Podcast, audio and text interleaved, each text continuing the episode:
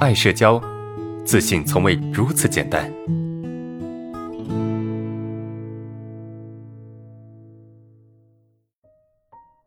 呃，我们来看一下这个第三个问题哈。第三个问题是我奶奶身患多种疾病，生活不能自理。我奶奶，我妈妈迟迟在家照顾，但老人的脾气越来越暴躁，一点小事就暴跳如雷。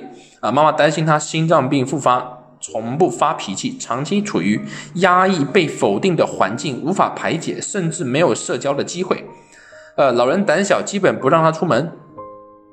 啊，他的情绪越来越低落，想问一下，在这样的环境中如何避免心理问题呢？谢谢老师。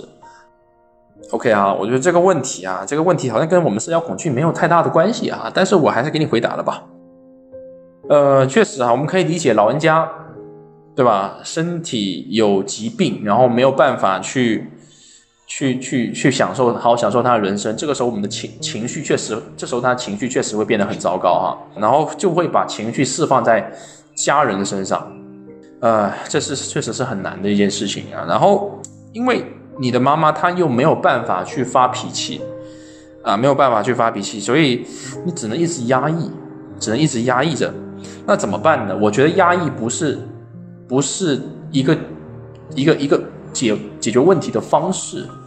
啊，尽管你的奶奶可能会有心脏病的一个问题，但我认为可以试图去跟，就是你妈妈可以试图跟你的奶奶去敞开心扉去沟通现在的一个问题啊，因为就你你你这个问题你发生在他们两个人之间的一个问题，你就必须要在他们两个之间去解决，和老人沟通太太难了，又不讲对，那如果是这样怎么办？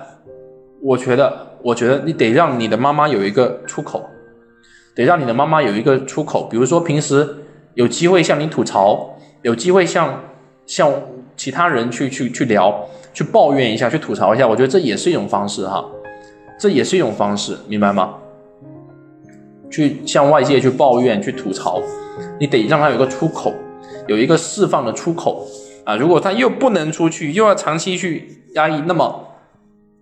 对你奶奶本身没有什么好处，对吧？对奶奶本身没有什么好处，对你妈妈也没什么好处，对吧？因为你你的奶奶可能一直会觉得，哎，她的做法是对的，你的妈妈会一直承受各种各样的压力，对不对？所以第一个一个选择就是可以试图去沟通，去把他内心的那些感受啊、想法呀，通通的去告诉他，哪怕你觉得没用，去试看看。有一种沟通方法叫什么？叫非暴力沟通，啊，叫非暴力沟通。所以你可以去看看这本书，或者是让你的你的妈妈去看看这本书。什么叫非暴力沟通？不带敌意的坚决，内心要很坚决，但是呢又没有敌意，这个叫非暴力沟通。所以去把这种这本书看一看，试试图去沟通看看。